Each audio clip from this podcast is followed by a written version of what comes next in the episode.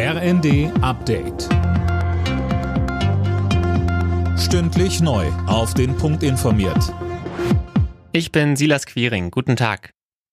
Wirtschaftsminister Habeck hat in Wilhelmshaven die geplante Anlegestelle für ein schwimmendes Flüssigerdgasterminal besichtigt. Dabei sprach er von einem wichtigen Infrastrukturprojekt für die europäische Energieversorgung.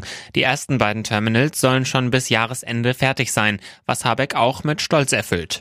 Am Anfang der Legislatur habe ich länglich darüber geredet, dass wir in den letzten Jahren nicht schnell genug waren, dass wir dreifache Geschwindigkeit beim Ausbau der Erneuerbaren und beim Ausbau der Infrastruktur der Erneuerbaren hinlegen müssen.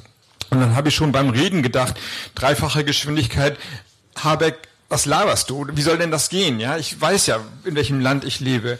Nun machen wir wahrscheinlich sowas wie achtfache oder zehnfache Geschwindigkeit.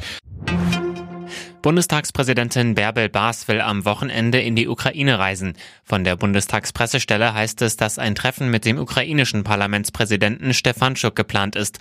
Baas wäre damit die höchste Repräsentantin Deutschlands, die seit Kriegsausbruch die Ukraine besucht.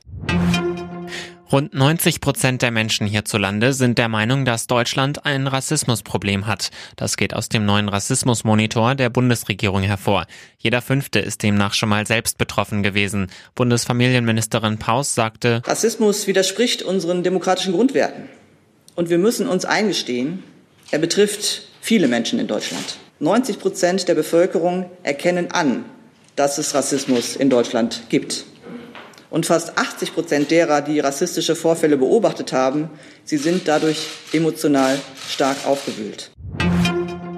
Deutschlands größte Fluggesellschaft Lufthansa schaut optimistisch auf die kommenden Monate. Das Unternehmen erwartet nach dem Ende der meisten Beschränkungen einen Rekordsommer. Wir haken die Krise jetzt mental ab, sagte Lufthansa-Chef Spohr bei der Vorstellung der Quartalszahlen.